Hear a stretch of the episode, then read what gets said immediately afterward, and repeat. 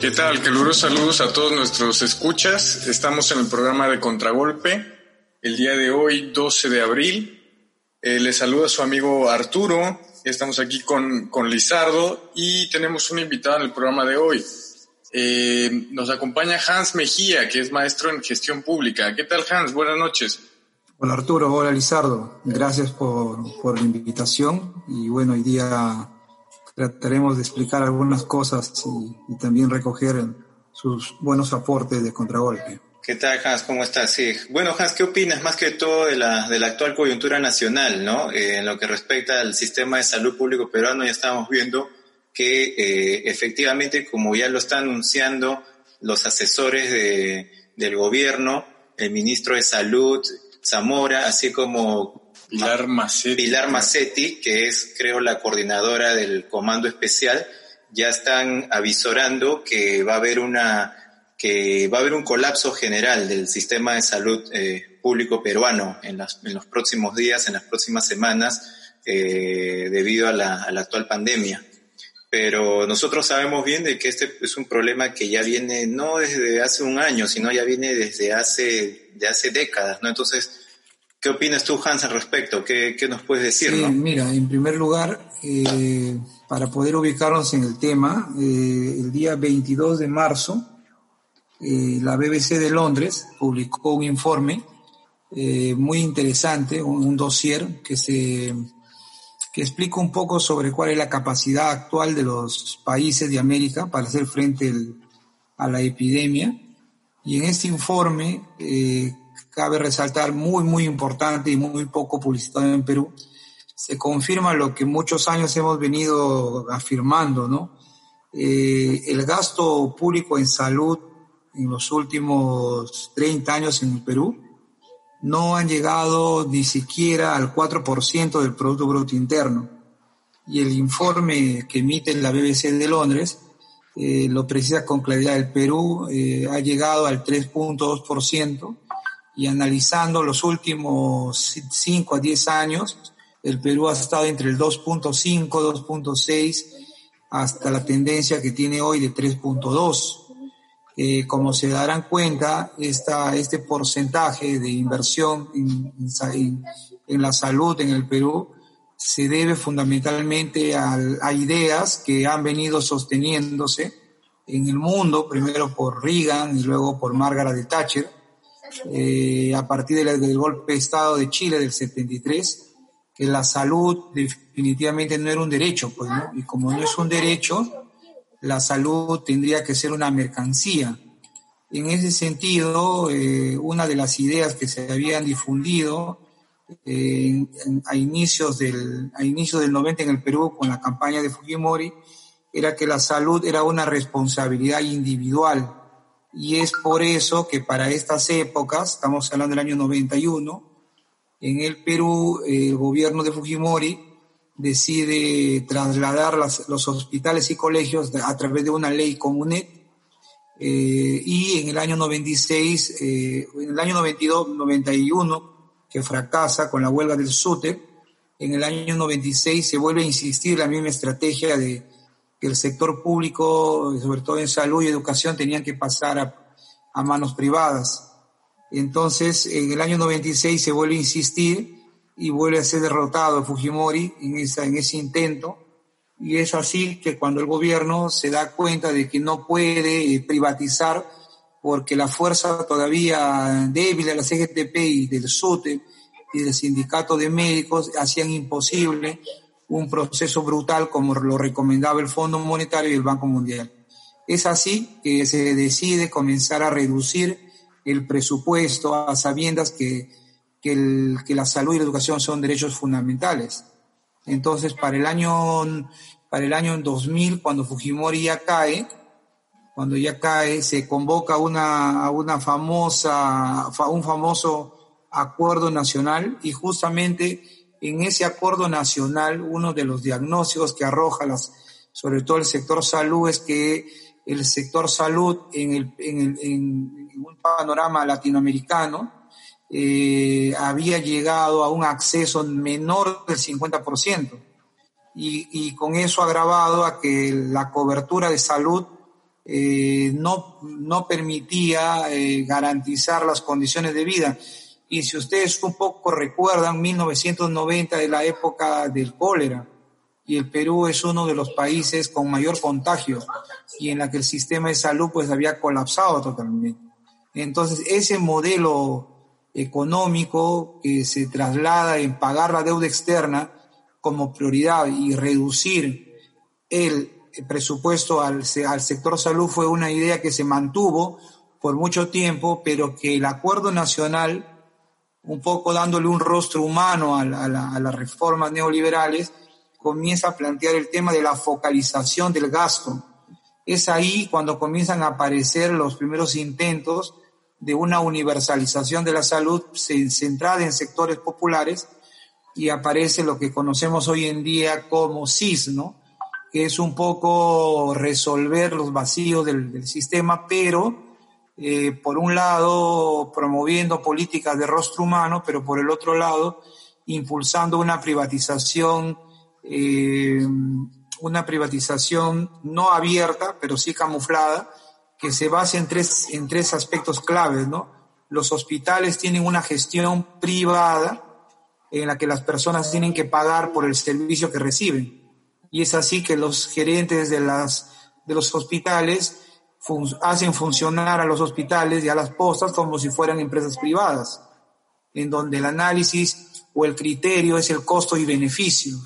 Entonces, eso acompañado a un conjunto de medidas de, de, implementación de políticas de salud que están más centradas en financiar ONGs y empresas privadas que van a ser las que van a ganar los espacios, o sea, son políticas públicas donde se benefician empresas privadas, pero con un sentido solamente de eh, resolver los vacíos del sistema en el sentido de focalizar eh, los, a, a los sectores más necesitados y comienza esta idea que ya se implementa hace un par de cuatro años en el Perú, las famosas APP, que son alianzas públicas privadas, claro. que implica la transferencia de hospitales al capital privado. Es decir, que, ¿por qué comento esto? Porque si no entendemos que estas, esta política de reducción del presupuesto, de promoción de la inversión privada en el sector salud y trasladar el, el, la responsabilidad de derecho a la, a la ciudadanía, no se explica el, el, el, por qué hoy en día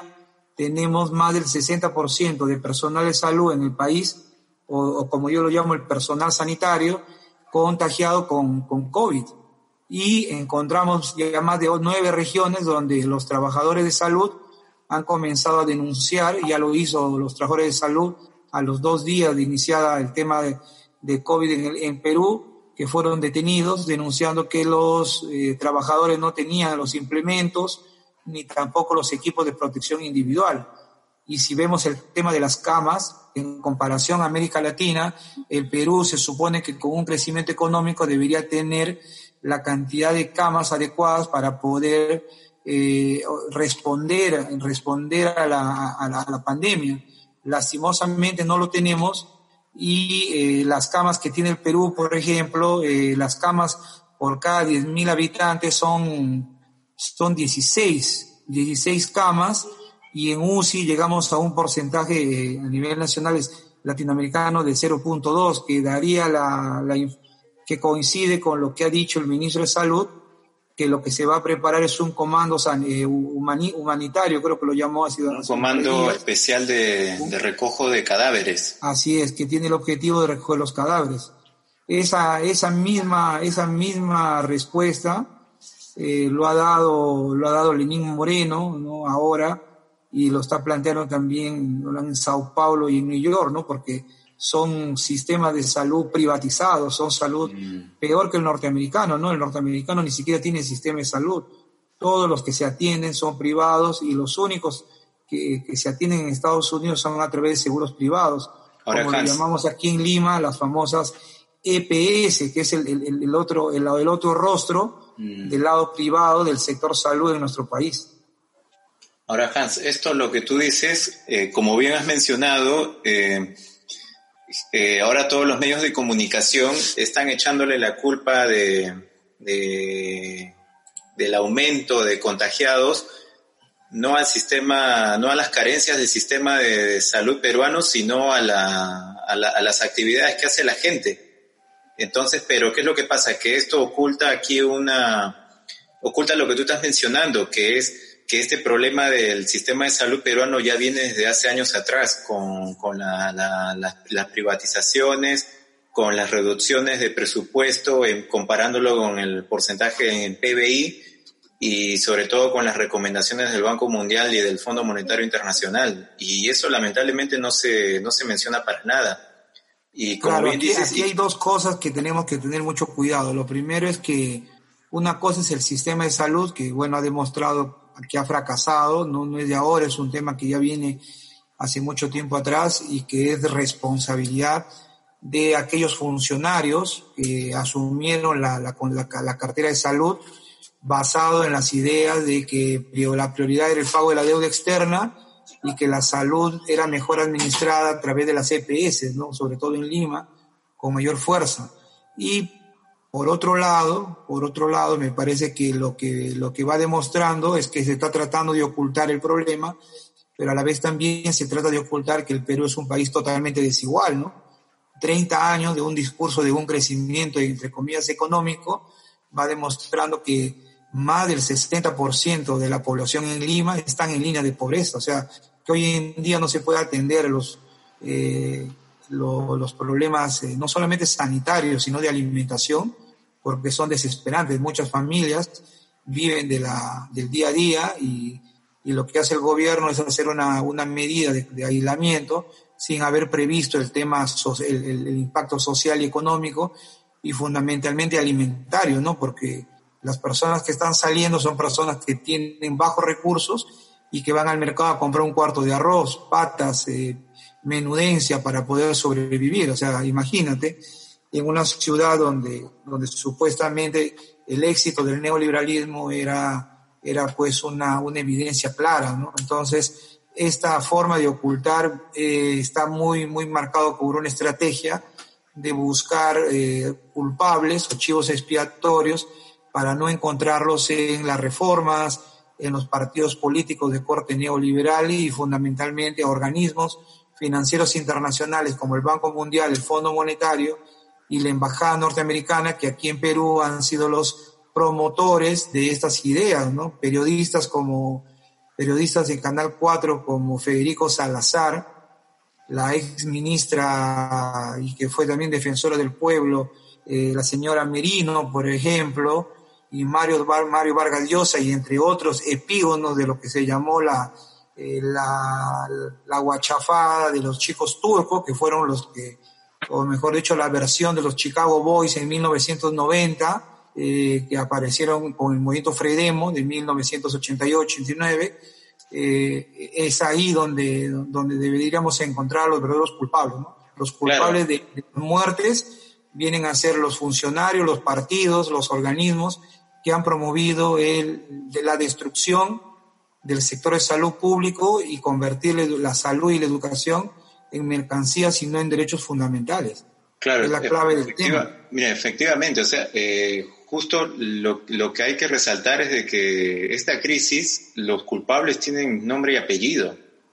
Y no se, y no se está mencionando, vuelvo a repetir, no se menciona nada de ello eh, se vuelve a caer en el discurso que todos tenemos la culpa, que todos tenemos responsabilidades, que es la gente la que sale a comprar eh, lo que tú has mencionado, no salen a comprar un cuarto de pollo, un kilo de arroz, pero no porque no quieran, sino porque porque está demostrado en el último censo del INEI e que el 45% de familias peruanas no tienen un refrigerador.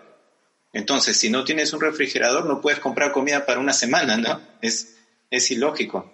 Claro, y, y, eso, y a eso va acompañado lo que se vino utilizando como análisis, para, como, como unidad de análisis para, para, para estudiar la pobreza y la pobreza, la pobreza extrema eh, en Perú, basado en un enfoque más monetario, ¿no? Eh, y que va demostrando de que de que definitivamente la, la, pobreza y la pobreza extrema bajo ese criterio no, no, no está relacionado con la realidad. ¿no?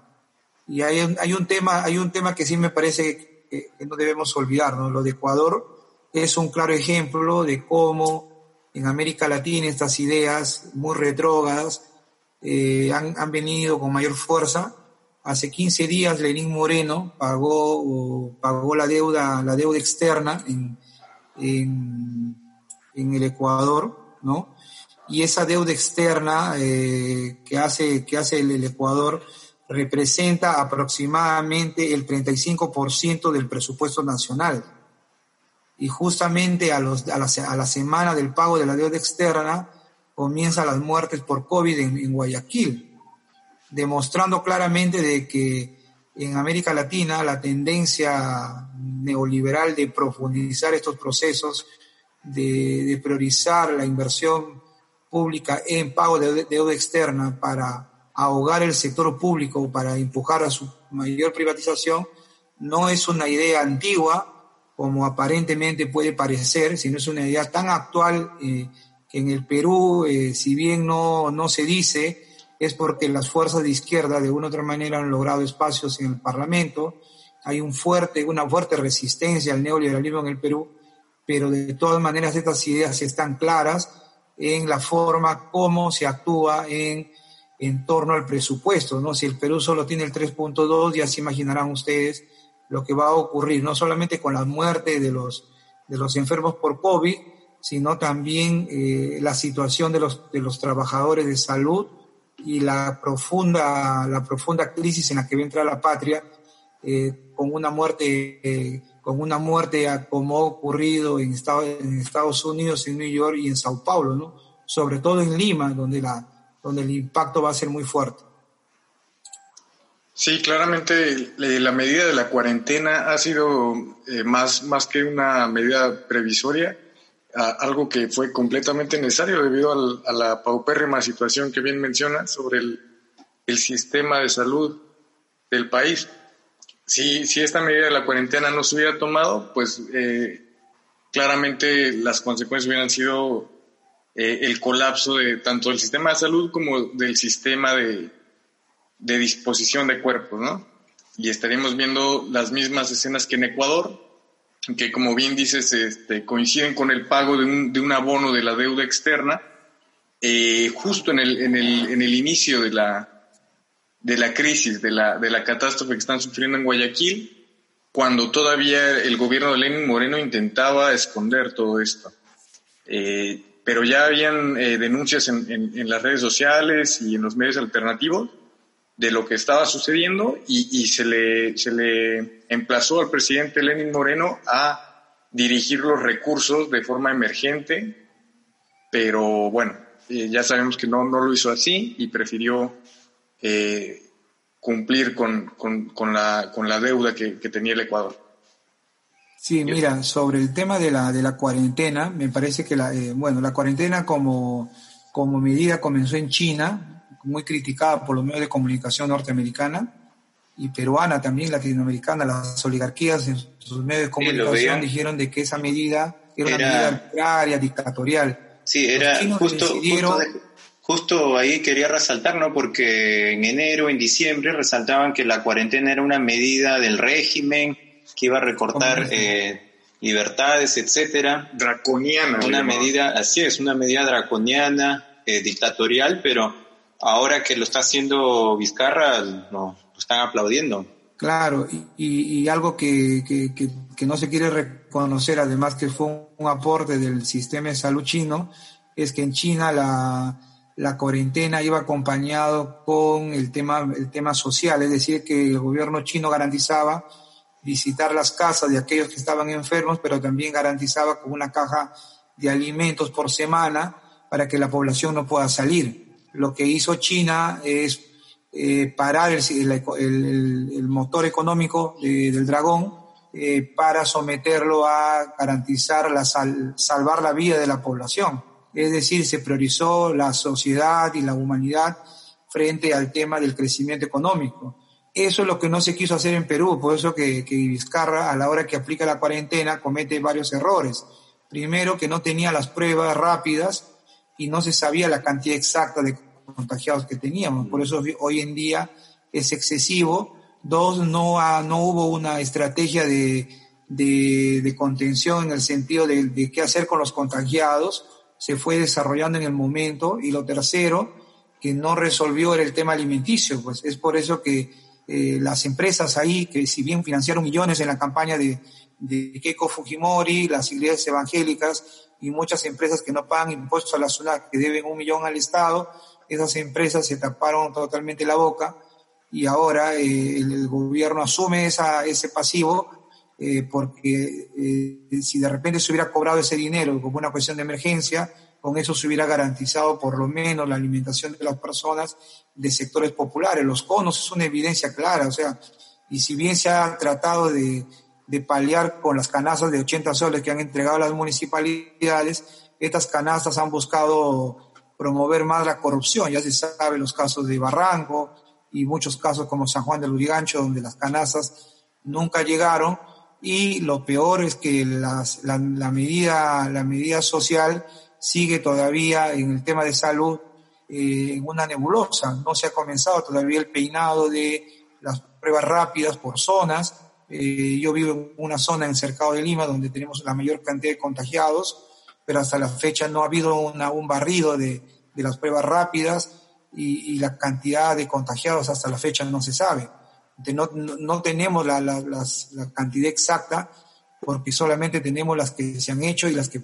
Pero si se, si se hicieran las pruebas rápidas y se comenzaría a hacer una política de, de, de, de aislamiento fuera de la ciudad de las personas que están con COVID-19 sería otra, otra situación, pero mm. el presupuesto que tiene el Ministerio de Salud pues no, no, no, va, no va a permitir resolver ese tema. O sea, peor aún, el gobierno no está dispuesto, como en China, a poner entre las cuerdas al sector privado para obligarlo a no solamente producir para resolver la alimentación de la población, sino garantizar que el sector privado también asuma con más del 50% de la de la inversión de esta, de esta lucha contra el COVID-19, que debería ser responsabilidad de ellos.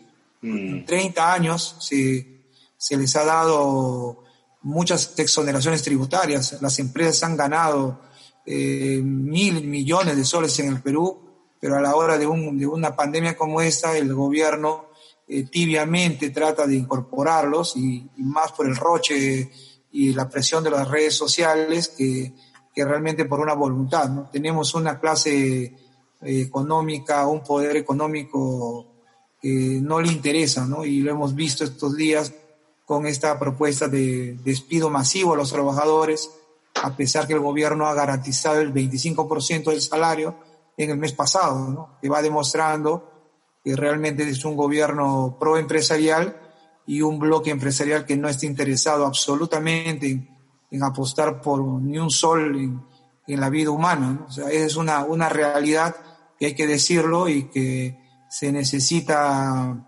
un gobierno mucho más contundente en el sentido de confrontación, de determinación. O es el mercado el que va a priorizar, se va a priorizar ahora, o es la vida humana de miles y miles de peruanos que, ponen, que están en peligro frente a esta pandemia del COVID-19. Así es, Hans, como bien apuntas, estamos viendo claramente un choque entre, entre los factores económicos de poder y los intereses de las personas. Eh, este choque se puede ver a lo largo del, del, planeta también, incluso en los Estados Unidos, donde con la mayor cantidad de recursos también tienen la mayor cantidad de fallecidos. Eh, y, vamos a estar viendo más de este tema, ya que justo en estas semanas vamos a entrar en, en lo más crudo de la pandemia, según las predicciones de los expertos y eh, vamos a estar aquí en el programa de Contragolpe analizando todas las situaciones que pudieran surgir.